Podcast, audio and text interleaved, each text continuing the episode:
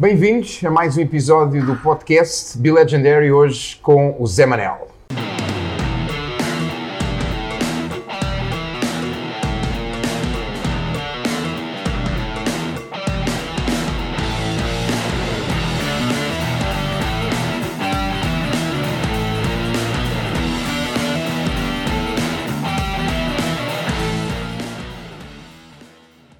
Temos connosco Zé Manel, Darko, Zé Manel Bicho.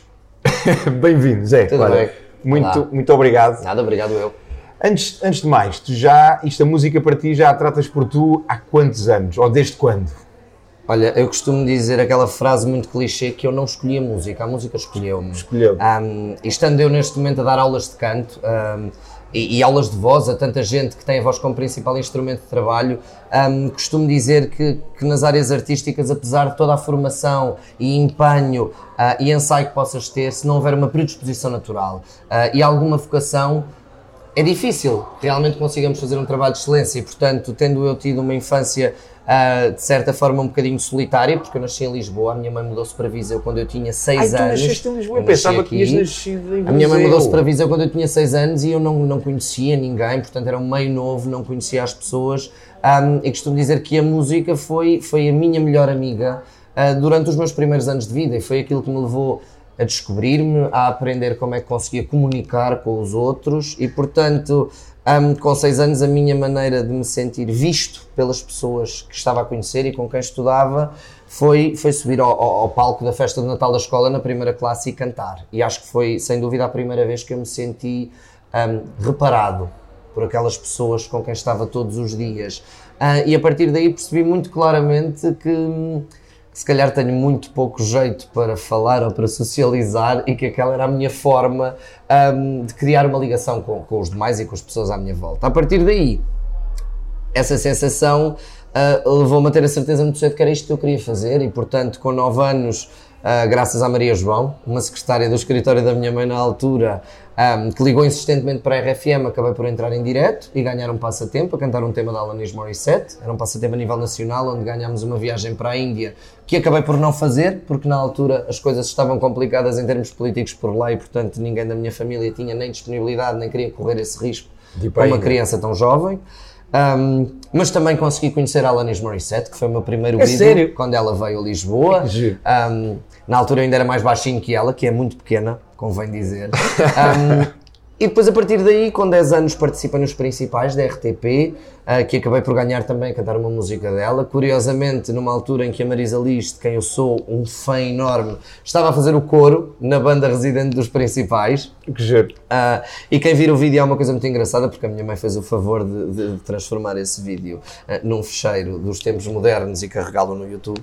E portanto, quem vir o vídeo é um momento muito engraçado, que é o momento em que era suposto ela entrar a fazer segundas vozes e não entra. E então eu faço assim para trás com um ar muito espantado. Tipo, então. ela não entrou, vamos lá continuar com isto para a frente. Ahm, e pronto, e depois acabei por conhecer o Rui Saraiva, com quem formei os Fingertips, e, e quando eu tinha 13 anos lançámos o nosso primeiro disco, All About Smoke and Mirrors, um, e foi, foi Totalmente em surpreendente. inglês. Foi surpreendente para toda a gente, porque o nosso primeiro single, o Melancholic Ballad, acabou por estar nove meses em primeiro lugar, o disco foi disco de platina. Percorremos o país, durante, durante 10 anos estivemos juntos e felizmente tivemos resultados maravilhosos. Fiz a primeira parte dos Queen, da Nelly Furtado, do George Michael, tocámos no estrangeiro, tinha 15 anos, estava nomeado para três Globos de Ouro e foi uma coisa Com 15 anos. muito avassaladora, hum, principalmente para alguém que durante muito tempo não se sentia aceito e se sentia estranho e sentia que os outros não o entendiam hum, e de repente por conta de estar a levar a cabo aquilo que mais prazer me dava, que era cantar, eu tinha as pessoas a prestarem-me atenção, a, a quererem a minha presença, a quererem a minha companhia, Fãs a quererem a minha gritos. atenção. hum, e aquilo para mim era tudo muito incompreensível porque eh, foi como se tivesses passado literalmente de burro para cavalo ah, e eu nunca tivesse eh, percebido muito bem porque nunca me senti nem burro nem cavalo. Ahm, Olha, portanto, deixa-me deixa só pegar nisso aí. Como é que alguém, lá está, que nasce em Lisboa, sai de um ambiente completamente cosmopolita para um, um ambiente mais, de, mais, mais rural, tem essa mudança, apaixona-se pela música ou a música apaixona-se por ele. foi é? mútuo. Foi, foi Foi mútuo. mútuo. Desta vez foi recíproco. desta vez. Ahm, Festa, rádio, TV, 13 anos, bum. Toda a gente sabe quem é o Zé Manel, toda a gente sabe quem é. Eu próprio lembro, fingertips, toda a gente ouvia. E tu, Menos como- 10 quilos, mais 10 centímetros de cabelo, menos 15 anos, tu, de um momento para o outro, ou seja, tens uma legião de, de fãs, tens a comunicação social, tens estrelato, tens visibilidade, projeção. Como é que isso te moldou em termos da tua personalidade, em termos. hum, porque isso muitas vezes surge, não é? Sobe-nos e nós perdemos o chão. Como é Claro. que isso a ti te influenciou de uma forma positiva ou negativa até? Olha, hum, na minha ótica, hoje olhando para trás com algum distanciamento, ah, tenho a certeza que, que foi um processo precoce hum, e, que, e que foi um processo que se calhar eu teria vivido de uma maneira completamente diferente uns anos mais tarde e que talvez isso até tenha, de certa forma, sido um obstáculo hum, no desenvolvimento da minha carreira na credibilidade que ela possa ter. Hum, por outro lado, em termos pessoais, sinto que faria e teria vivido tudo outra vez. hum, não digo de igual forma, mas com a mesma vontade, porque eu passei de uma pessoa que se sentia profundamente desintegrada, no meio onde não era feliz, onde não se sentia entendida. hum, não sinto que fosse culpa das pessoas, nem minha, simplesmente tínhamos vivências diferentes. Eu cheguei à primeira classe, já sabia ler e escrever, porque a minha mãe ensinou-me em casa, eh, levava-me muito ao teatro, levava-me ao cinema, lia para mim, e portanto sempre foi uma pessoa que a que me instigou a ser curioso, a ser culto, hum, a não me acomodar no que já sabia. hum, e isso tornou-me de facto sempre uma pessoa muito, eh, muito curiosa e muito acicatada por todos os estímulos exteriores que pudessem existir. E de repente chega a Viseu, onde as pessoas na altura hum, tinham uma experiência diferente, uma vida diferente, se calhar valorizavam coisas diferentes, uma vida mais pacata, mais simples, mais organizada. hum, mais centrada naquilo que já conheciam e que lhes era confortável, e portanto isso criou um fosso grande de comunicação entre nós. De repente, hum, talvez não pelos motivos certos, ah, porque o sucesso não torna ninguém melhor ou pior pessoa, nem mais ou menos competente. hum, e se há uns anos, lá está, eu se calhar definia o valor que tenho Pelo hum, sucesso. pelo, pelo nível de sucesso hoje em dia já consegui fazer as pazes comigo, com esta indústria, com esta expectativa toda que envolve uma profissão como a minha e saber que não é o facto de estar em primeiro lugar no top ou não que define o valor da minha música, da minha voz, da minha competência. Agora, de repente, receber isso tudo me caiu em cima como um, como um caminhão que te faz assim, trum, e despeja tudo em cima de ti, foi um, foi um turbilhão de emoções. Houve uma altura em que claramente me vai de si, porque nunca fui uma pessoa violenta ou que entendesse porque é que os outros não gostavam de mim, ou me queriam fazer mal, ou me queriam gozar, ou humilhar, ou, ou diminuir. E muitas vezes dizia esta frase: para mim era fácil não gostar deles porque eles não gostam de mim. Mas na realidade eu não tenho nada contra eles. Eles é que não gostam de mim porque lá terão os motivos deles que eu não compreendo. Claro que, não retaliando diretamente e não lhes querendo fazer mal, ou não querendo ser igual a eles. hum, ter sucesso para mim invariavelmente acabou por ser uma chapada de luva branca. Toma. E durante determinada altura eu pensei, bem, a pessoa que vocês gozaram é a pessoa que hoje em dia é desejada e que é aplaudida ah, e que faz com que os outros se sintam curiosos. Isto é estranho e irónico. Ahm, e claro que nem sempre geria sucesso, sucesso da melhor forma e também pensando bem hoje em dia como é que um adolescente de 14 anos que faz presenças até às 4 ou 5 da manhã pelo país fora, que já tinha bares abertos com essa idade e lhe punham um microfone às vezes à frente às 6 da manhã para responder a perguntas, como é que eu poderia ter vivido isso de uma melhor forma ou ter, se calhar, reagido melhor? Disse muito disparate, fiz muito disparate, fui muito vaidoso, fiquei muito cheio de mim a dada altura, até que percebi que na realidade as pessoas não gostavam de mim, as pessoas gostavam do que eu representava ah, e, e do sucesso que eu tinha que elas poderiam invejar ou idealizar ou romancear. E portanto, na realidade, era como antigamente quando eu estava sozinho, continuavam a não gostar de mim gostavam do vocalista dos Fingertips e do sucesso dele e daquilo que ele movimentava. Um, e de repente eu percebi que muita gente se aproximava de mim porque se calhar a minha, a minha presença era monetizável ou conveniente de alguma forma. E quando realmente eu percebi isso, Isso é quê? Já após os 15, 16, 17? com 16, 17, quando comecei realmente a frequentar certo tipo de ambientes, a certo tipo de eventos, certo tipo de meios que, que muitas vezes as pessoas pensam que estão diretamente anexados à minha profissão, mas não, não estão. É perfeitamente possível ser músico, fazer música, ter sucesso, dar concertos, uh, e não ir a festas de croquete ou não aparecer em revistas cor-de-rosa e as pessoas continuam a ouvir a nossa música. Na altura eu achava que não. E achava que isso era parte do meu trabalho e que eu tinha que fazer isso, que tinha que estar à altura e que tinha que estar no meio de A, B ou C. Rapidamente percebi que muitas vezes esse A, B ou C são pessoas sem qualquer talento, que sem, sem qualquer carreira com substrato que justifique serem notícia, com nada de informativo para acrescentar à comunidade e percebi que estava a ir por um caminho profundamente vazio, um, descredibilizador, muito pouco enriquecedor e em termos humanos um, absolutamente selvagem. E portanto. Sentias-te sugado, sentias-te. Sentia-me a tornar tudo aquilo que não, que não queria ser e que não admirava nos outros. Comecei a sentir-me um instrumento de uma coisa fútil, de uma coisa que vende sonhos de plástico, de uma coisa que é mentira. Um, e eu não sou ator, sou músico. E portanto, muitas vezes digo esta frase: Eu nasci para aquilo que faço, mas não nasci de todo para a vida inerente.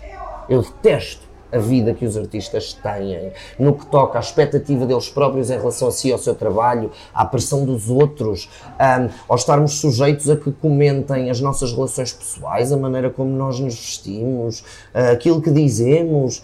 É, é, exaustivo, às vezes, estudares uma opinião que tem um contexto e o contexto vem da tua vivência, da tua experiência pessoal e de repente alguém que não te conhece de lado nenhum ou gosta da tua música vem pôr isso em causa e pede que te expliques.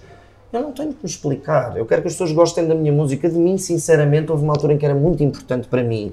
Porque era inseguro, porque não tinha amor próprio, porque não tinha feito as pazes comigo, com o meu passado, com o meu crescimento, com as coisas menos boas que a minha vida possa ter, como uma de toda a gente, em termos familiares, em termos de aprendizagem académica. Hoje em dia não, eu estou-me marimbando para se as pessoas gostam de mim ou não, porque eu gosto de mim, eu gosto da minha vida, não tenho que a explicar, não tenho que a justificar, não tenho que a romancear, não tenho que a instagramar, não sou ator, não sou influencer, ponho o que me apetece, quando me apetece, quem compreende, compreende, quem não compreender, se quiserem informação, comprem o público. Eu não tenho informação para vos dar. Olha Zé, falávamos há pouco disso e eu dizia isso mesmo, já tinha saudades desta tua frontalidade, que acho que é algo que te marca, é algo que faz parte daquilo que tu és e, e que hoje, prejudica às vezes. E era o que eu ia dizer, mas que hoje em dia muitas pessoas não gostam que nós sejamos honestos. Porquê? Porque ao sermos honestos vamos estar a pôr em causa uma série, uma série de nós coisas vivemos que é numa, Nós vivemos numa ditadura do politicamente correto e qualquer pessoa que trate do marketing de um artista cedo lhe ensina que ele não deve ter partido político, nem clube de futebol, uh, uh, nem religião, ou pelo menos não deve manifestá-lo publicamente, porque a partir do momento em que tu dizes que és do Benfica, se calhar estás a perder fãs do Sporting. Eu digo sempre, ei, nós somos cidadãos, e para eu ser artista, ninguém me pode pedir que o preço a pagar seja deixar de ser cidadão. Eu tenho opiniões, não são nem mais válidas nem menos válidas que as dos outros, não são factos, não é matéria informativa, é apenas uh, uma opinião e uma opinião é sempre parcial e vem com base em que, na minha experiência, que é diferente da tua, é diferente de quem nos veja e, portanto, aqui a inteligência está em ter sempre a humildade de perceber que somos diferentes e que eu não tenho que deixar de gostar de ti porque tu és diferente de mim. Pelo contrário, eu gosto sempre muito mais das pessoas que são diferentes de mim. Porque essas ensinam-me qualquer coisa, tiram-me da minha zona de conforto, do que eu já sei, do que eu já dou como adquirido. Isso é muito mais enriquecedor do que estarmos rodeados por gente que nós dizemos um A e todos fazem assim que sim. Agora, sinceramente, se me perguntares, acho que vivemos num mundo com demasiadas ovelhas para poucos pastores. As pessoas têm medo de ser pastor, porque o pastor é como o patrão do negócio, corre muito mais riscos. Sou eu que dou a cara, sou eu que meto o dinheiro, sou eu que corro o risco se correr mal. Tu não, tu só tens que ir fazer o teu trabalhinho, receber o teu ordenado fixo ao fim do mês. E as pessoas não veem isso, só veem o lado, o lado bom de quem vai à frente da fila. Mas muitas vezes é a pessoa que se tiver que levar uma bala no peito é a primeira a levá-la. Isso exige muita coragem. Por outro lado, sinceramente, acho que que esta minha convicção, eu gosto de lhe chamar assim, que pode ser deitada abaixo por qualquer um de vocês que tenha bons argumentos para me dar e eu estou aqui para ouvir e sempre disponível para uma discussão saudável. Eu não acho que, que viva de verdades absolutas e que saiba tudo, aliás, sei que sei muito pouco e espero que haja constantemente gente que me contradiga e que me dê nova informação. Mas eu acredito que esta convicção, como eu gosto de lhe chamar, e que muitas vezes as pessoas confundem com, com arrogância, com presunção, hum, acho que veio essencialmente do eu encarar a minha vulnerabilidade e os obstáculos da minha vida como alavancas para subir de degrau e não como fatores que me permitam justificar-me constantemente para não ser diferente. Há coisas que eu não controlo. Eu não controlo a vida que tive, os pais que tive, uh, o sítio onde cresci, mas eu controlo a forma como reage a isso tudo. E eu posso assumir o papel de vítima e querer que tenham pena de mim. Podia contar-te aqui 5 ou 6 ou 10 episódios da minha vida. Coitadismo, é que falávamos o há tal pouco. coitadismo que, que, que podia facilmente fazer com que me apelidassem de uma vítima de bullying ou de uma pessoa que teve que lutar tanto para chegar aqui ou para chegar ali. Eu não quero nada disso. Eu não me interessa se tive mais ou menos ferramentas que os outros, a mim interessa-me é o que eu fiz para cá chegar com as que tive. E acho que todas as pessoas deviam fazer o mesmo. Há vidas mais fáceis, há outras menos, há pessoas com, com mais facilidades, com, com mais comodismo no seu percurso. Isso não quer dizer que o delas seja melhor ou pior que o nosso, e mais, nem tão um pouco mais feliz. Porque, curiosamente, pegando na situação do sucesso, a altura em que eu tive mais sucesso, em que eu fui mais admirado, em que eu tive um currículo mais rico e era mais apetecido por parte de toda a gente uh, que quisesse trabalhar comigo, foi a altura em que eu fui mais infeliz. E portanto eu não quero ser infeliz. Eu prefiro aparecer menos, cantar menos vezes, um, cantar música uh, se calhar menos óbvia e que eu gosto mais e que me preenche mais, um, do que ser infeliz. Eu não quero ser infeliz. Pegando nisso que estavas que estavas a falar agora, que é só voltar aqui atrás e depois voltar aqui até para te, para te fazer uma, uma questão sobre um caso que houve agora da, da Raquel, não é? Que decidiu que não ia, que não ia cantar porque não se sentia feliz. Tu disseste aí que houve uma altura que lá está, por falta de autoestima, por falta de amor próprio, precisavas desse reconhecimento. Hoje em dia estás bem contigo. O que é que fez, quando é que fizeste esse clique, quando é que tiveste essa percepção? Espera eu preciso melhorar algo em mim para não precisar disto. E qual foi o teu percurso? Ou seja, como é que chegaste até aqui? Eu acho que, primeiro, nós temos a obrigação de não querer a papinha toda feita. E nós, desde crianças, que estamos habituados a acreditar em tudo o que nos dizem, em aceitar as normas que nos impõem, em, em aceitar socialmente que o percurso que temos que ter para chegar aqui ou ali, que é onde devemos querer chegar, é este. Ah, e, acima de tudo, e muito pior do que isto tudo, que isso depende dos outros e que está nas mãos dos outros. Isso é a maior mentira que existe, porque isso depende de nós. E tu, deste obstáculo, podes criar um pretexto para te desculpares para não conseguir ultrapassar, ou podes criar, lá está, tal alavanca para subir um degrau. E portanto, eu percebi que o que me importa acima de tudo é a minha relação comigo, é a minha consciência, é se eu sinto- me sinto bem com as minhas escolhas, hum, com as minhas opções, com aquilo que eu Isso- chamo Isso aconteceu em algum momento específico? Lembras-te claramente, tipo, foi naquele momento ali que me fez um clique e eu disse, pá, tem que mudar, ou foi tipo gradualmente? Foi, gra- foi gradual, não te consigo precisar um momento porque lá está. Eu, por exemplo, saí dos Fingertips na altura em 2009, uma banda com imenso sucesso, estável em termos económicos, em termos de exposição, ah, mas que, que, de certa forma me sugou muito e que, e que qual relação tóxica a dada altura me fez deixar de me sentir eu, aquilo que eu E tu, acredito, que- e tu aquilo queres que sair eu quero. por isso, porque já não te sentes? Ok. E, e depois criei o Darko, e lá está, o Darko foi um período de transição onde eu queria criar um pseudónimo para cortar com o que estava para trás, me dissociar, cortei o cabelo, ahm, Que foi um escândalo para muita E- gente. Mas é Manuel e apesar de, de, de querer agora fazer a música que eu gosto, como eu quero e tudo mais, inconscientemente havia aquela pressão do e as pessoas gostavam do que eu fiz para trás, eu tenho que respeitá-las, eu tenho que respeitar aquilo que me deram, que me proporcionaram, ahm, que me ofereceram para eu poder estar aqui, ter a oportunidade de agora gravar outro disco com outro nome, Ah, e portanto, mesmo assim, os dois discos de Darko acabaram por ser um bocadinho condicionados pelo sucesso dos Fingertips. Foi uma, uma meia emancipação, porque foi uma emancipação do que estava para trás, mas não foi uma emancipação do que as pessoas esperavam de mim. E isso acabou por ainda assim condicionar esse processo, esse projeto. Obviamente que não fazendo eu música tão virada para a indústria e para o que é comercial e para o que está a dar, não podia esperar ter o mesmo sucesso. E não o tive, e isso frustrou-me. Porque, de certa forma, o que eu quis quando saí dos Fingertips foi provar a mim mesmo que não precisava de mais ninguém para, Para fazer aquilo que faço bem, para ter o meu sucesso. Sou eu que escrevo as minhas músicas, as minhas letras, sou eu que pago os meus discos, não é ninguém, sou eu que pago tudo. Ahm, e portanto eu precisava disso.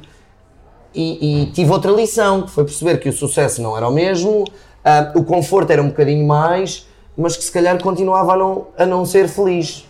E então só aí é que percebi mesmo que tu, para seres artista em Portugal, ahm, tens sempre que ter a consciência que para fazeres exatamente o que queres, vais uh, sempre fazer um caminho muito solitário, vais sempre ter quem goste, quem não goste, e não podes esperar nada da indústria da rádio, do mercado. Ou então podes focar-te em ter sucesso, em trabalhar, em chegar às pessoas, em estar sempre a fazer música para a malta mais nova, em renovar-te e provavelmente continuar nesse ciclo de infelicidade em que nunca és completamente tu porque eu não sou a mesma pessoa que era há 15 anos, nem há 10, nem há 5, e eu vivo de bem com isso. E se calhar o público, quando uma música tem sucesso, espera isso de ti na música seguinte. Mas eu na música seguinte, se calhar já não quero fazer o mesmo, é legítimo. E portanto, parte de mim estar preparado para que essa nova música não tenha o mesmo sucesso. Agora, eu quero fazer isto porque é música, gosto de fazer música e gosto de cantar o que sinto, ou quero fazer isto porque quero muito ter sucesso e e precisar desse sucesso para pagar as minhas contas. Pois, por outro lado, durante muitos anos, fruto de ter começado numa banda que realmente criava essa riqueza e esses rendimentos que me permitiam viver só da música, percebi que se não tiveres esse nível de sucesso, não consegues viver só da música e ficas frustrado porque precisas dele.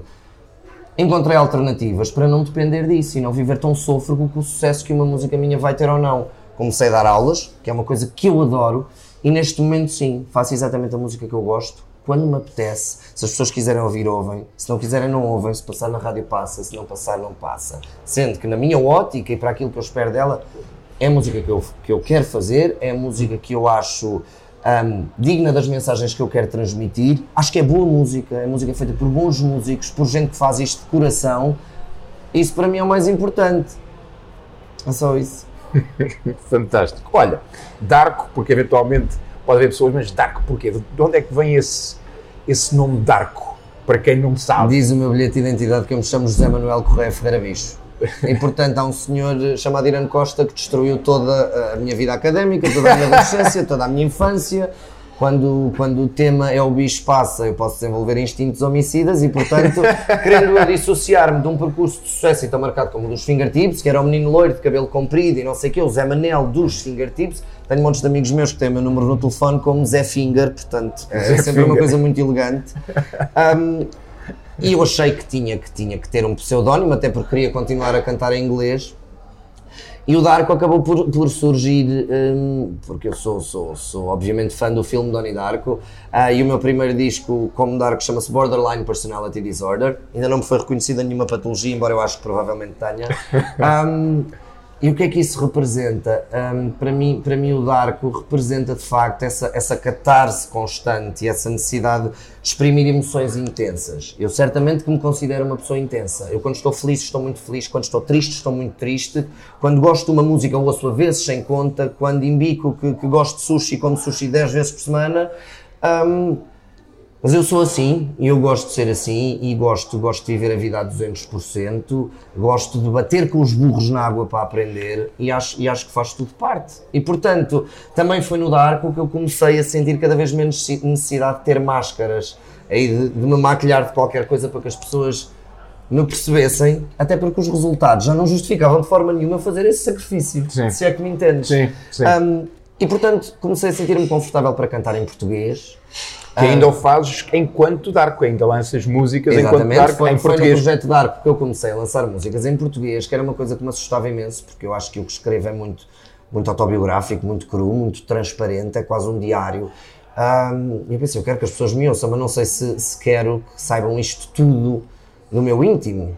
Um, até comecei a deixar de ter completamente medo disso. Eu sou este tipo de artista. Eu sou um artista visceral, eu sou um artista que, uh, do qual a força reside na vulnerabilidade. Eu choro imensas vezes em palco e se antes isso me envergonhava ou embaraçava, hoje em dia aproveito isso para aquilo que eu quero passar e estou-me a marimbar. Vejam-me chorar. Chorar é super saudável e aconselho-vos todos a chorarem imenso, com um filme, com uma música. Não escondam, é tão normal como sorrir, como, como começar a dançar de forma maluca no meio da pista de, de dança. E chorar não tem que estar diretamente associado à tristeza. Chorar, para mim, significa transbordo. É qualquer coisa que não cabe em nós. Eu, chamo, eu digo que o choro que é o rio da alma. E eu é? costumo Quando dizer nós... que é para isso que eu faço música, para sentir esse transbordo. As minhas músicas favoritas não são para pôr num jantar com amigos como música de fundo, não são para ouvir de maneira circunstancial, são as que me promovem esse transbordo. E eu gosto tanto. Para mim é das sensações mais incríveis e mais bonitas que existe. É o abraço que a arte nos dá. E eu quero que a minha música abrace as pessoas. Não quero que seja música de fundo no carro quando estamos a ir para o trabalho e nem sabemos o que estamos a ouvir. Um, claro, e se calhar é menos monetizável ou rentável ou menos apetecível, principalmente para esta indústria. que quer gente com talento, mas não muito inteligente e não com muita visão. Quer gente moldável, como se fôssemos plasticina. Tu vais eh, vestir isto, tu vais dizer aquilo, tu vais cantar menos com as mãos, hum, tu vais dizer menos isto nas redes sociais porque já as pessoas podem. Bolas. Mas eu não sou ator, eu não quero fingir porra nenhuma, eu não quero fingir que a minha vida é um sonho. Hum, Quer dizer, eu tenho 31 anos, continuo a dividir casa, não tenho carro, não tenho carta de condução e provavelmente nem sequer tenho IRS para pedir um crédito à habitação, mas continuo a ser uma pessoa curiosa, inteligente, esforçada, profissional, com talento, íntegra. Isso para mim não há nada que pague. Portanto, eu não quero fingir essa vida simpática para aparecer ahm, numa revista onde mostramos as casas de campo, quando a primeira coisa que eu faço no meu dia a dia é limpar merda de cão e de gato. Isso é o que eu limpo, com todo o prazer, porque adoro os meus animais. Tens quatro gatos, falávamos há pouco Tenho dele. quatro gatos e dois, Dois cães. cães. E até há pouco tempo um ouriço, que infelizmente morreu. Partiu. O, o senhor Pôncio. não é? Pôncio, exatamente. Olha, nós conhecemos eh, numa das tuas músicas em português. exatamente. Essa foi a tua primeira música em português com Dark? Não. Não, foi, foi a segunda. Foi a segunda. Curiosamente foi uma música que eu já tinha composto com cerca de 17 anos quando estava em Viseu. Ah, sério? Portanto, na altura do liceu. ahm, É uma música que fala de bullying. E obviamente era uma música que falava hum, do quão era fácil nós acanharmos e murcharmos perante os olhares maliciosos dos outros, as críticas dos outros, e, e- e fala de quão, de quão muitas vezes eh, nos é mais simples conformarmos-nos e metermos os olhos no chão. Até que há um dia que tu te fartas e que dizes não, acabou, eu não sou pior que tu, tu não tens o direito de me fazer isto, achas-me estranho, eu se calhar também acho estranho tu seres tão comum, tão básico, tão rudimentar, tão como os outros te dizem, tão como os outros te ensinam a ser tão carneiro. E portanto, se isso é o meu ser estranho, tu achas mal, eu não, end of discussion, leva a taça. Agora, se eu não te ofendo por seres comum, seja lá isso o que for, não me ofendas por não ser igual a ti. Não tens esse direito. E foi um projeto muito enriquecedor, contou, como tu sabes, com mais de 80 pessoas, com fãs do meu projeto, com um senhor sem abrigo que no fim daquele videoclipe ser lançado um mês depois tinha trabalho e casa, percebes? Com gente muito diferente, com, com vidas e percursos muito diferentes, mas que nos mostram que todos temos uma coisa em comum, é a dada altura da nossa vida já todos tivemos os olhos no chão. E muitas vezes, se olharmos para além do que é óbvio, Porquê que alguém te faz bullying? Se calhar porque é inseguro, porque precisa de um Uma abraço, projeção, porque encontra na violência uma forma de não se sentir fragilizado. Indo mais a fundo historicamente, porque é que as pessoas ofendem o maricas? Porque o maricas parece feminino e porque ser mulher é mau, é frágil. Ser frágil não é mau. Ser frágil muitas vezes é encontrar um veículo para ganhar força. E as pessoas não encaram isso dessa forma. E portanto eu acho que os nossos problemas sociais vêm de questões muito mais de fundo e muito mais antigas do que nós possamos achar com um olhar superficial. E portanto naquele videoclipe eu não vejo mulheres, homens, pretos, brancos, carecas, gays, lésbicas. Eu vejo pessoas. Eu vejo pessoas que cada uma tem o seu percurso, cada uma tem as suas mágoas, cada uma tem as suas quedas, mas que tem a coragem de todos os dias se levantar, olhar em frente e dizer assim: Eu sou assim. Não há nada que eu possa fazer. E eu ser assim não é um ataque à tua pessoa. Portanto, não te sintas atacado. Se calhar o problema é tu que precisas de um abraço. Sabes? É só isto. Não é, toma lá, toma lá o outro. Não é nada disso. É, estás-me a chamar nomes porquê? Queres um abraço? E às vezes isto é muito mais inteligente do que perpetuar estas coisas do ódio com ódio, com a agressão, com a crítica. Estávamos a falar, hoje em dia para mim é uma agonia abrir uma caixa de comentários numa rede social. Não consigo. Não consigo porque me assusta. E eu desde os meus 14, 15 anos sempre quis ser pai, eu não tinha uma relação próxima com o meu pai e quero muito ser para alguém o que a minha mãe é para mim. Mas assusta-me pôr alguém eh, no mundo quando, epá, em termos estatísticos, ainda há tanta gente com tão pouca sensibilidade e inteligência emocional, tanta gente tão ferida, tão magoada e pior, que reage tão mal a essa dor, de uma maneira tão estúpida. Tão estúpida. A mim incomoda-me profundamente. E de alguma forma as, as redes hoje, hoje em dia não melhoram isso, não é? Pelo Não, contrário. não. Pelo contrário. Potenciam isso ainda mais, não é? Porque há aquela tendência para te comparares, há aquela tendência para te quereres para, ajustar. para padronizares tudo e, e- e- hoje em dia as pessoas eh, vendem mentiras. Eh, estamos sempre à procura de ter o corpo perfeito, o sorriso perfeito, a vida perfeita, o brunch perfeito, a decoração da casa perfeita. Até podemos ter isso tudo, mas para termos isso tudo, se o fizermos, vamos perceber o esforço enorme que é. E se fizermos esse esforço enorme para ter isso tudo, vamos chegar ao fim do dia, provavelmente sozinhos, sem tempo para nós, e a viver uma mentira. Portanto, repito, eu adoro acordar e limpar a merda dos meus cães e tê-los ali à minha volta. E adoro que seja domingo e estar despenteado e mal vestido na minha cama a ver Netflix o dia todo. E não me sinto mal por isso. Também não tenho que pôr fotografias disso em lado nenhum, porque isso não interessa a ninguém, não é informativo, é comum, é banal. As bolas vamos tentar deixar de, de parecer ser perfeitos. O perfeito começa-me a parecer feio, quando é fruto de uma obsessão tão pouco saudável. E hoje em dia eu acho que nós somos muito pouco saudáveis nesse aspecto, sinceramente. Olha, a tua música, hum, eu já, já te disse isto várias vezes, eu, a nível nacional, e tu há pouco falavas disto, que vives as coisas com intensidade, não é? És muito intenso.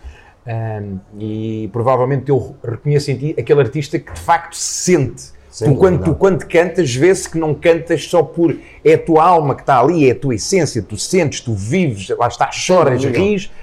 Um, como é que de alguma forma e tu falavas isso há pouco, que és, que és real, que és, que és tu, não é?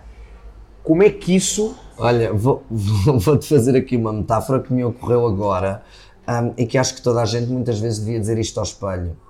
Sou tão bom por saber ser uma merda. Sabes? E às vezes nós só sabemos uh, ver o melhor em nós se soubermos aceitar as coisas más sem nos martirizarmos e sem sermos carrascos. Somos todos. Somos todos bons e somos todos uma merda conseguiste é saber lidar com isso. Exatamente, até porque tens, tens luz e tens sombra, não é? Claro, e, tu, e tu próprio dizias, eu há dias em que estou muito bem e há dias em que estou muito mal. Claramente. Como é que a tua música reflete também esses, esses teus estados? Porque há de ter músicas mais up e músicas mais low. Não é bem assim. Não? não, não, e vou-te dizer, muitas vezes perguntam-me porque é que eu só faço músicas tristes ou mais melancólicas ah, porque a música para mim, como eu te disse, não é, não é gratuita e para mim, apesar de ser o maior amor da minha vida, é também uma terapia. E portanto, eu costumo dizer que quando estou feliz, estou ocupado a ser feliz. Não estou a escrever, nem a idealizar músicas, nem.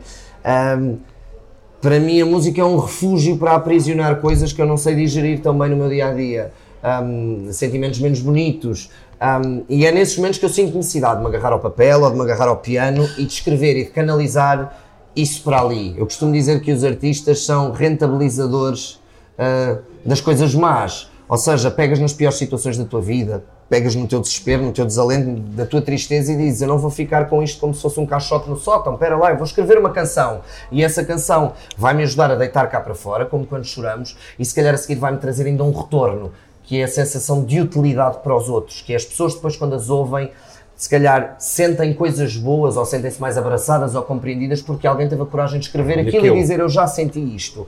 Ah, e portanto eu acho que esse é o processo. É, é pegar nas minhas mágoas e nos meus espinhos, tentar limá-los, tentar transformá-los numa rosa e oferecê-la de volta às pessoas. E é isso que eu tento fazer. Uau! Este teu último álbum, portanto, tu como Darko tens dois álbuns, é Exatamente. isso? Exatamente.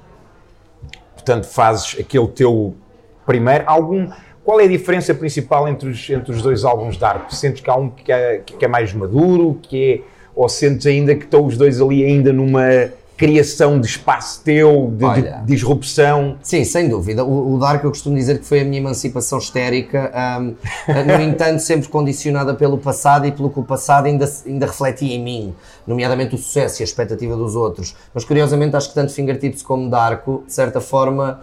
Um, cometeram o mesmo erro, que foi, quando tu gravas um primeiro disco, tu não tens expectativas, nem tens noção se os outros vão gostar ou se não vão gostar. Portanto, apesar de, de obviamente, quereres que as pessoas ouçam, que entendam, eh, de quereres que tenha sucesso, acaba por ser sempre muito mais experimental e um tiro no escuro. E isso muitas vezes, por incrível que pareça, acaba por ser uma mais-valia, porque as pessoas reconhecem em ti uma criatividade e uma genialidade se calhar, no segundo, condicionado pelo sucesso do primeiro, tu já não consegues discernir da mesma forma. Uh, porque já pensas, espera lá, o que resultou no primeiro foi isto, então se calhar eu tenho que fazer mais assim. Um, e o segundo acaba sempre por ser um bocadinho menos espontâneo e mais pressionado que o primeiro. No entanto, no segundo disco de Darko, um, eu decidi que realmente queria compor mais e escrever mais em português. E o segundo disco de Darko, para mim, tem uma, uma das músicas mais bonitas se não a música mais bonita da minha carreira, que é o Não Me Digas. Uh, que se calhar nem tinha lugar naquele disco, tinha lugar noutro qualquer. Uh, e o Não Me Digas foi de facto um ponto de viragem para mim. Foi o ponto em que eu disse: eu já não quero ter pseudónimos, eu não quero ter máscaras, eu sou isto, eu sou o artista um, efervescente que chora no palco e que, e que diz as coisas como são e que às vezes é inconveniente e que às vezes diz disparados nas redes sociais e que, e que às vezes mete a pata na poça e que não quer ser perfeito e que não quer fingir coisas, nem quer que lhe digam veste assim ou canta assim. Um, e portanto é isto que eu vou ser, porque nem, nem o retorno, nem o preço a pagar justificam que seja de outra forma. Eu devia ter aprendido isso na escola, porque na realidade na escola houve uma altura que eu tentava vestir-me de forma normativa, tentava jogar futebol com os meninos e saltar ao elástico com as meninas para ver se algum deles gostava de mim. E eu percebi que entre gostarem do que tu não és ou não gostarem do que tu és, mais vale a segunda opção sempre. Porque tu vais, menos és tu. Porque tu vais te cansar de fingir e um dia a máscara cai e eu não tenho jeito nenhum para ser ator. Não tenho, não tenho, não me peçam. Não me peçam para ir para as entrevistas dizer que coisas frívolas, que a vida está ótima e que é maravilhoso cantar e.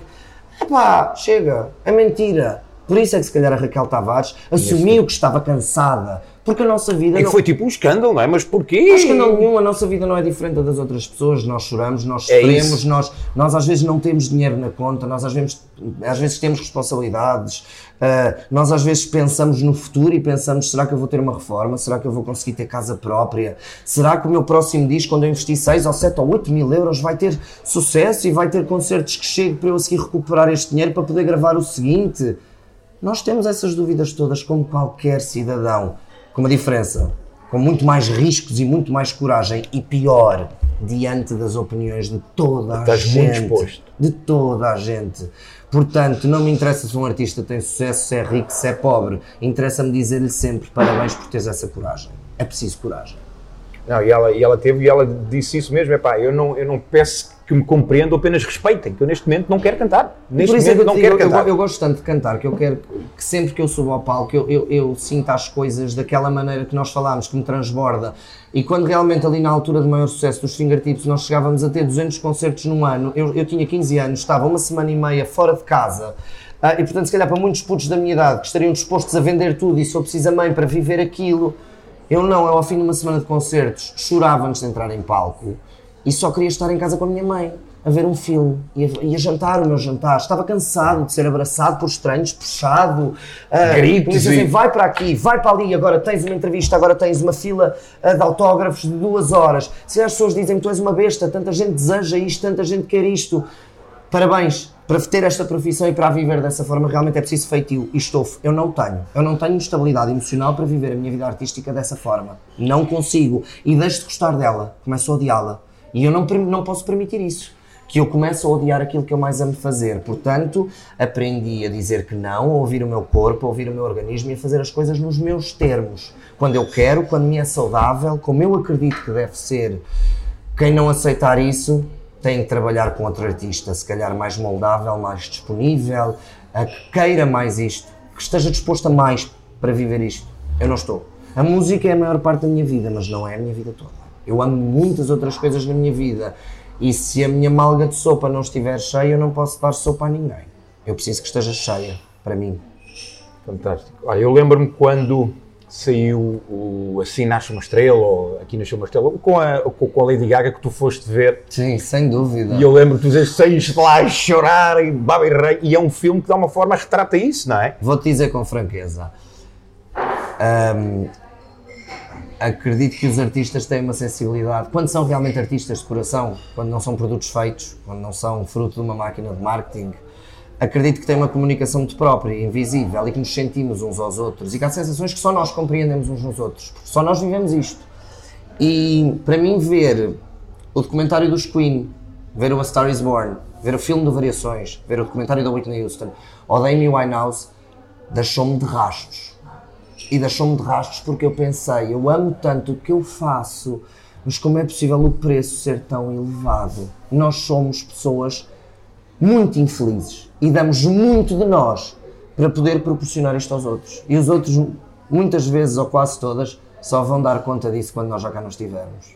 E há aquele egoísmo, não é? Porque lá está, eles não veem isso, mas continuam a querer, a exigir. Por isso é que muita gente. Quando eu vi o filme de Variações, eu senti claramente que se aquele homem nascesse hoje em dia, teria que enfrentar exatamente as mesmas batalhas. As críticas seriam as mesmas, e isto só me leva a uma conclusão.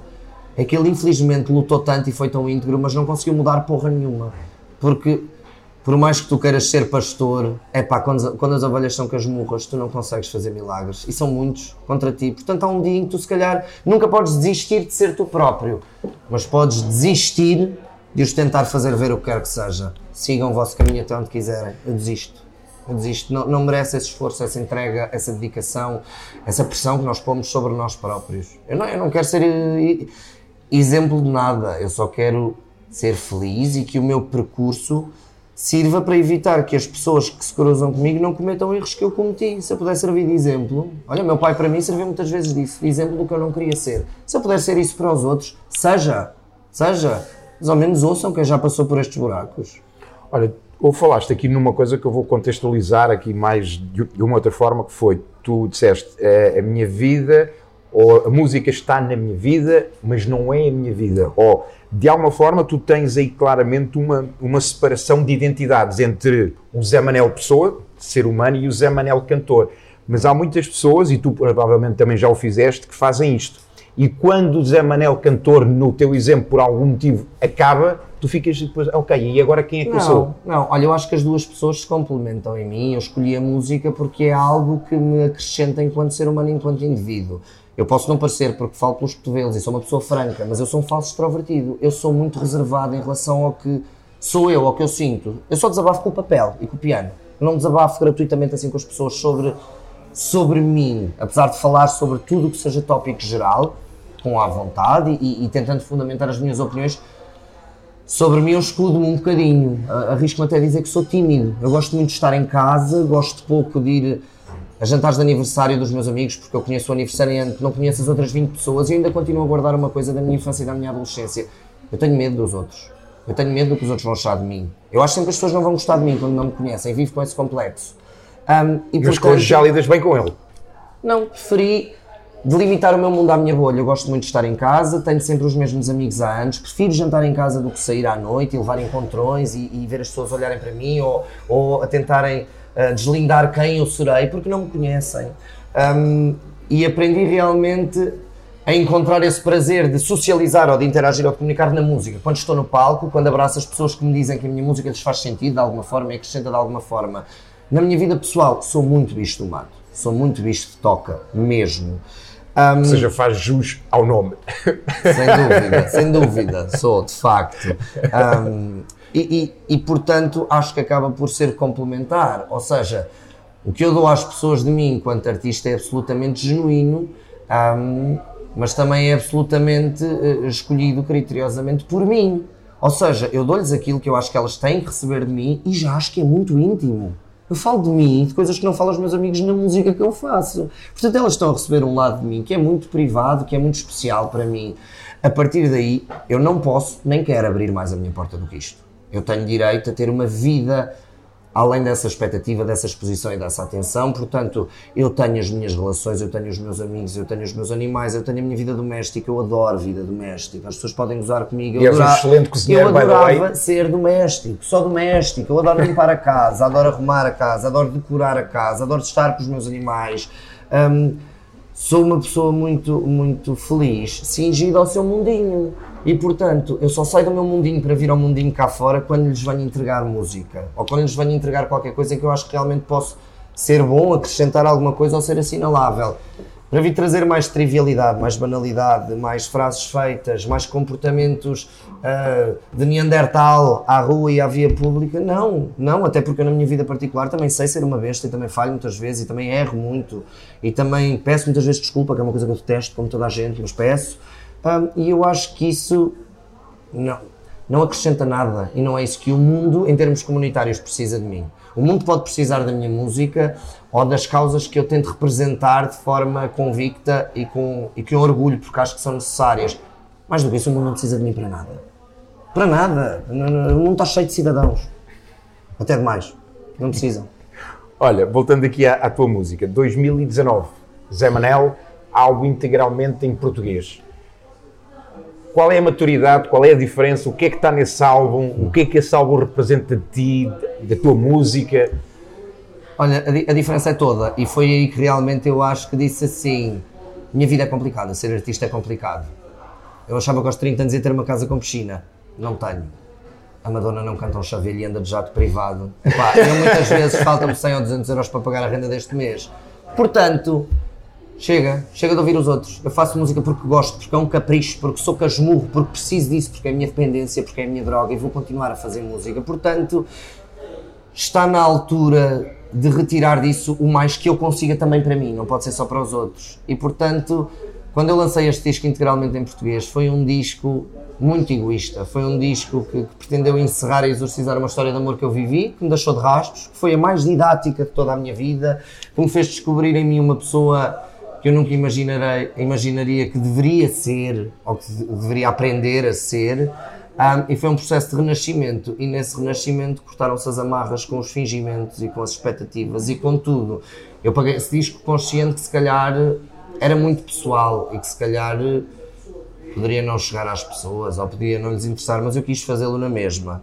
Fora isso, foi um disco que fala sobre amor e nada melhor do que um disco profundamente partilhado para falar sobre o amor. Convidei pessoas que nunca imaginarei que, imaginaria que pudessem querer colaborar comigo pudessem conhecer a minha música, José Cido, o Tosé Brito, a Surma, a Luísa Sobral, Pedro Chagas Freitas, a Aline Neste, os Sixpence on the Richer, que era uma das minhas bandas favoritas da adolescência, gente muito diferente.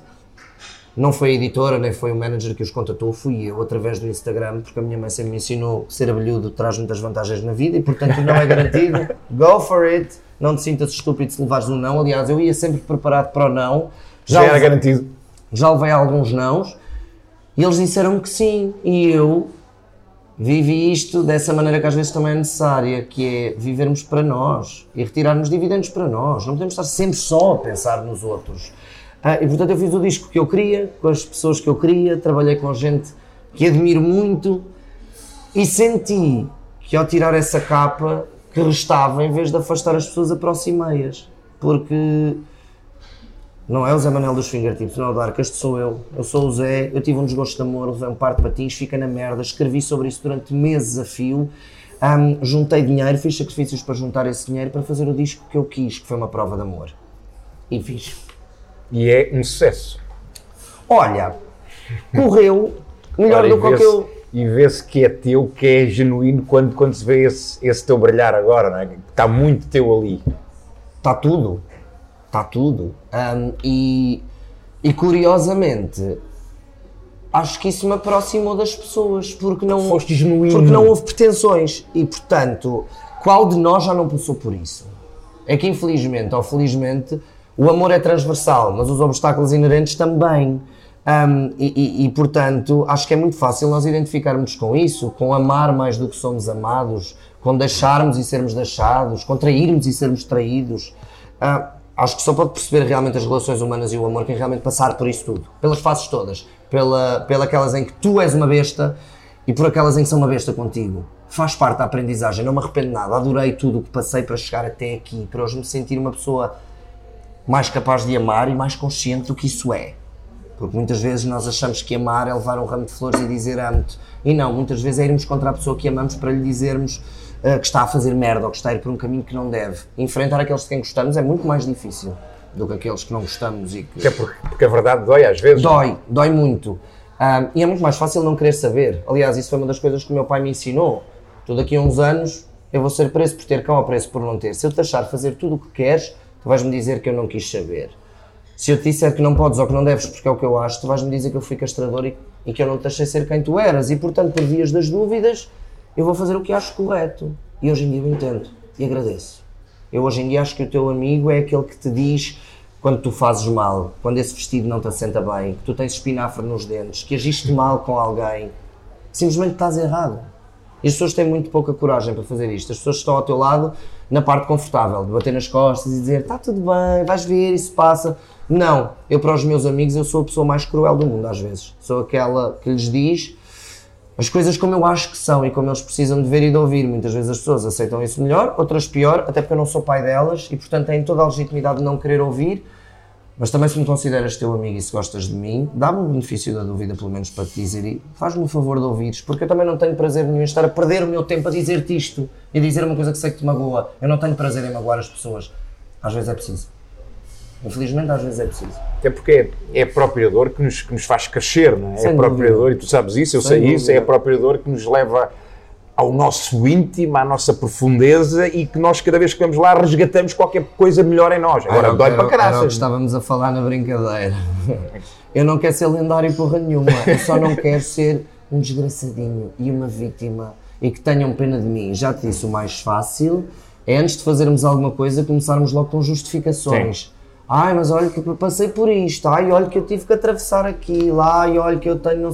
Problemas todos temos. Isso está em causa aqui. Muitas vezes eu critico isso nos programas de televisão, que é desculpa lá, o teu avô estar a morrer de cancro, o teu pai bater na tua mãe, ou tu teres tido um problema de saúde, vai fazer com que tu cantes melhor ou pior. Não quero ouvir, canta se faz favor. Eu logo digo se cantas bem ou mal. E uma pessoa com uma vida ótima, epá, não canta pior que tu, só porque não teve uma vida desgraçada, quando, em termos de resultado prático, o resultado é o mesmo e a competência é a mesma.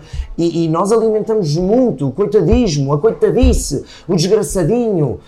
Epá, estão aqui duas pessoas, têm que chegar ao cimo daquela montanha. Uma teve uma vida desgraçada e, e- e passou por mil e uma peripécias. A outra vem numa família normal, teve uma vida equilibrada, não tem problemas de maior. Ambas têm que chegar lá ao cimo, chegam lá ao cimo ao mesmo tempo e as pessoas todas vão dar o prémio à pessoa que teve a vida desgraçada. Isto para mim é errado. É errado porque a tarefa é a mesma, o empenho é o mesmo e o resultado é o mesmo. E nós temos que parar de criar esse tipo de atenuantes para desculpar as pessoas por não serem a melhor versão delas próprias. Porque isto muitas vezes é o que lhes dá essa abébia para se justificar a vida toda. É, é aquela bengala, não é? É tipo, ah, eu tenho isto aqui, eu é, a tenho- minha, é a minha desculpa. Eu tenho muita dificuldade em lidar com isso. Uh, e, e- e muito mais dificuldade em lidar com quem se justifica uma vida toda para ser uma merda no presente com o que lhe aconteceu lá No atrás. Todos nós temos histórias, se quiserem para a troca, como se fossem cromos, que se calhar iam fazer muita gente ter pena de nós. Eu tenho umas quantas. Não vou revelá-las porque isso não me torna melhor, nem pior, nem mais forte, nem menos forte. O que faz de mim a pessoa que eu sou é a forma como eu absorvi essa informação e a contornei. E isso, meus amigos, está dentro de vocês e depende de vocês. Não depende de mais ninguém. Agora, podes querer passar a vida a olhar para os outros e desculpar-te com os outros, olhar para dentro de ti e dizer assim: a solução sou eu. Não é a crise, o governo, a falta de educação e a criminalidade. Isso tudo existe. E vai existir sempre Mas e exi- sempre existiu. Mas existe para todos. Sim, Para é todos. Não é? Quer dizer, ah, e até podemos ir com a questão financeira. Ai, as pessoas que têm uma vida financeira mais desafogada têm uma vida mais cómoda.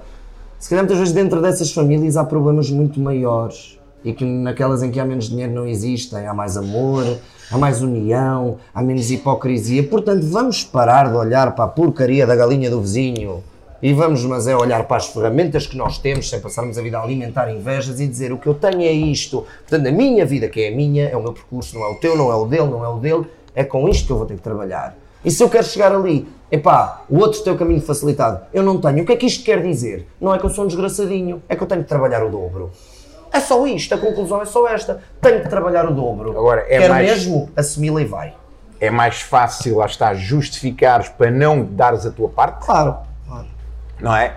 Do que, lá está, teres o ownership e dizer, ok, vou ter, que- vou ter que fazer, bora lá, Ah, mangas para é que ele tem e eu não embora. tenho? Epá, não me interessa porque é que ele tem e, e eu não tenho.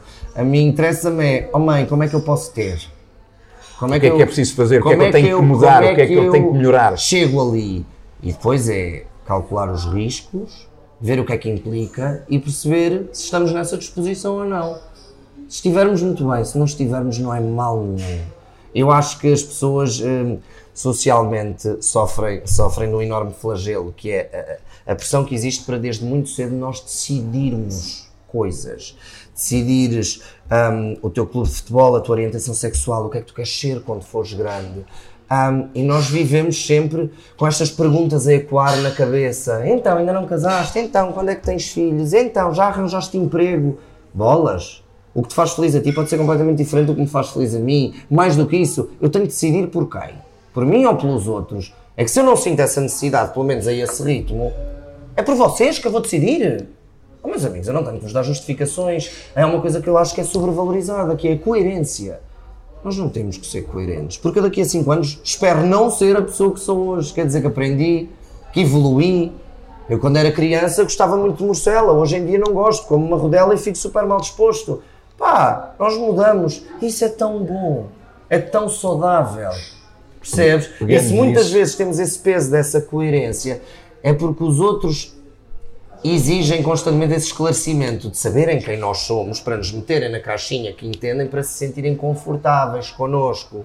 Sei que muitas vezes me dizem, ah, tu às vezes intimidas as pessoas, ou pareces arrogante, ou para... Epá, eu falo com toda a gente, toda a gente. Eu trato a minha empregada de limpeza como se fosse a minha avó. E, portanto, hum, não entendo isso, não é arrogância Simplesmente é uma coisa, é, é, é a certeza do que quero, do que não quero, daquilo que acredito e não acredito e assumo alguma falta de fé em relação aos outros. Tenho alguma falta de fé em relação aos outros. Portanto, entre mim e os outros, salvo raras pessoas que fazem parte da minha vida, como a minha irmã, a minha manager, às quais eu, eu dou credibilidade à opinião, porque, porque tenho dados que me fazem acreditar no que elas me possam dizer e acho que sabem mais do que eu em certos aspectos para me dizer. Regra geral, entre mim, o que eu acho e os outros, lamento se eu acredito em mim, no meu discernimento e no meu cérebro. Portanto, 90% das vezes eu ouço, mas acabo por ir pelo meu instinto. É ele que me tem feito sobreviver, é ele que me tem feito tomar as decisões que tenho tomado e até ver quando eu meto o saldo numa balança, eu sinto-me bem com isso e ainda assim, e tu mencionaste isso há pouco, ou seja, és de convicções fortes, lá está, tens esse, esse teu acreditar, mas como tu disseste muito bem, que é quase paradoxal, estou disposto a pôr tudo em causa se houver alguém claro que, que, que, me faça ver e que, e, que me, e que me contraponha e que me faça a levar a um outro estado da consciência que eu digo, epá, eu ontem gostava de branca, epá, mas de claro. facto, olha, já não faz sentido. Claro. Já não faz sentido. Sabes que hoje em dia uma coisa que eu invejo muito e tenho alguns amigos e amigas assim, é aquela malta que junta um dinheirinho numa conta, deixa o emprego, pega numa mochila e vai viajar pelo mundo. E tenho amigos que se calhar, lá está, em, em comparação e proporção, tiveram menos ferramentas que eu, em termos de estabilidade emocional, em termos de oportunidades, e que hoje em dia olho para eles e penso, bolas, eu queria ser como tu. Tem uma vida muito mais rica que a minha, muito mais interessante que a minha, e isso ainda não aconteceu comigo por um motivo. Porque estou preso ao amor incondicional que tenho à música porque senão provavelmente já estaria de mochila às costas pela Tailândia fora, a fazer petiscos à beira-mar, uh, ia tocar piano para a malta toda lá ao fim do, do dia no pôr do sol e era feliz. E quem sabe se ainda não feliz. pode acontecer, não é? E não, digo que não, e não digo que não possa acontecer, porque é isso. No, nós é que criamos essas limitações a nós próprios. Exatamente. Quem é que me impede? Ninguém me impede. Se eu quiser, eu vou. Agora, isso é um bocadinho como deixar de fumar. Eu adorava deixar de fumar. Adorava. adorava. Eu gostava de gostar de deixar de fumar, mas sempre penso nisso e digo assim: bolas, mas a mim apetece-me. Apetece-me, faz mal, eu sei, mas o corpo é meu, é um risco que eu corro. Não devia. O meu pai morreu de câncer no pulmão, desde que ele soube que tinha câncer até o dia que morreu foi um mês e pouco. Eu sou uma besta quadrada. Mas eu gosto de fumar. Pai, eu gosto de fumar. Ai, não digas isso em público, tens crianças que te seguem. Como diria a Miley Cyrus, não é minha obrigação educar os vossos filhos, é vossa, é dos pais. Eu não estou aqui para ser exemplo de nada, nem de coisa nenhuma, só estou aqui para ser bom músico e uma pessoa íntegra, bem formada, que tento ser a todo custo. Agora, é o que é. É olhar-te ao espelho e dizes assim, pá, tens estas coisas menos boas, tenta mudá-las, mas mudas ao teu ritmo e mudas por ti, não as mudes pelos outros. Portanto, eu sei no meu íntimo que um dia vou deixar de fumar, mas também sei que é quando eu me sentir preparado e quando deixar de ser um sacrifício.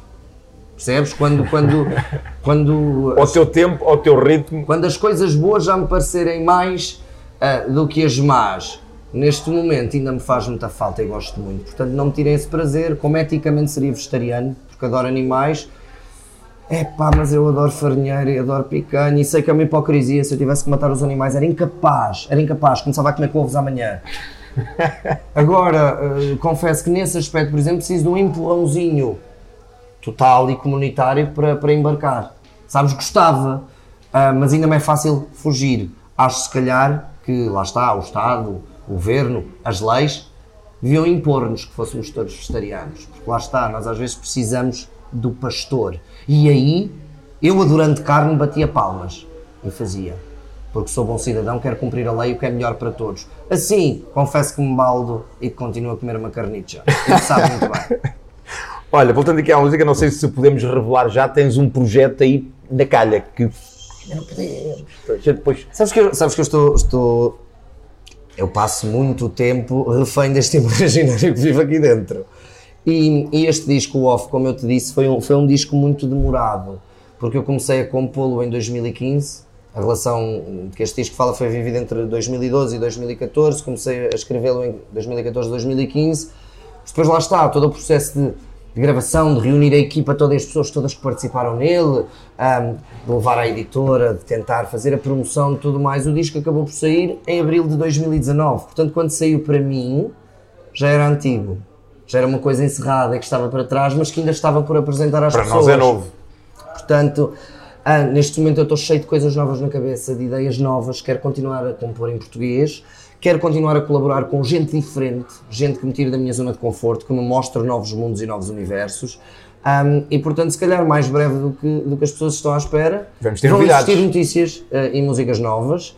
Um, além disso, ainda está por desvendar o documentário que gravámos sobre a construção do OFF, com o depoimento de mais de 30 pessoas, com videoclipes exclusivos, com atuações exclusivas. Foi, foi uma viagem incrível e, portanto, lá está a questão da rentabilização. O fim dessa história de amor trouxe-me o disco mais feliz da minha vida e trouxe-me as colaborações mais especiais que eu alguma vez fiz. Um, e trouxe-me finalmente a coragem de me despir sem ter medo. E isso já ninguém me tira. Portanto, Seja. acabava tudo outra vez. Isso é a prova que não há nada de menos bom que não traga algo bom. É tudo uma questão de perspectiva. Sempre. Sempre. Olha, Zé, hum, antes de fecharmos aqui, queria-te fazer um desafio. Hum, já partilhaste aqui muito daquilo que é a tua visão, daquilo que é a tua essência, de como vês o mundo, como te vês a ti. Não me vou candidatar a nenhum partido político, nem à presidência da República, convém frisar. Ainda não há fundamento que justifique. Imagina que, e quase como última questão, hum, poderias deixar um manuscrito, uma mensagem para, para a humanidade, para o mundo. Se houvesse três mensagens, três guias, três dicas, aquilo que tu en- entendas, de acordo com aquilo que tu acreditas, com as tuas convicções, com a tua essência, que tu transmitisses para a humanidade, quais é que seriam essas três? Nunca fales ou opines levianamente sobre aquilo que não conheces ou não viveste. Deixem-se de merdas e sejam felizes. Não queiras impor aos outros a tua verdade. Não há verdades absolutas. Ser aberto a perceber que vês sempre o mundo através do teu olhar e do teu prisma e que isso não é um- uma verdade universal, que não é um facto. Factos são factos, opiniões são só opiniões. Por isso é que quem não gostar de mim ou das minhas, no fim disto tudo, pode só não ver o vídeo. Ou E seguir, escutar, e, ou seguir escutar o em, pod- e, e seguir em frente com a sua vida feliz e airosa. Olha, Zé, muito obrigado. Nada, obrigado. eh, é por, um este, prazer. por, este, por este momento. Já não estávamos juntos pessoalmente há, há algum tempo e de facto noto que estás diferente, mas continuas com a tua essência frontal, Estou mais transparente, feliz. mais feliz, noto-te mais brilhante, mais shining. Isso é do calor, estou a suar um bocadinho. continuas com, com o teu humor próprio, eh, com o teu sarcasmo próprio, que é, que é, que é muito bom. Queria-te agradecer mais uma vez. Muito, Obrigado. muito obrigado por me teres mostrado aqui a tua, a tua verdade, a tua essência, aquilo que É tu quase és. como aqueles maluquinhos que andam nos parques de gabardina e fazem assim. Não é muito diferente. E acho que hum, é também, de, de alguma forma, a, a tua visão e aquilo que tu partilhaste aqui connosco é um, é um convite também para todos nós para pensarmos o quão é que estamos a ser verdadeiramente nós ou o quão é que estamos a ser aquilo que os outros esperam, esperam de nós. E acho que é uma excelente questão para nós fecharmos aqui este, este episódio para que tu penses aí desse lado. E como o Zé disse, não é preciso seres lendário, só não sejas é mediano, só não sejas é hum, pactuante com, com o vitimismo, com, com o comodismo. E se ser lendário é seres tu, então tu és lendário, então sê tu. Até à próxima.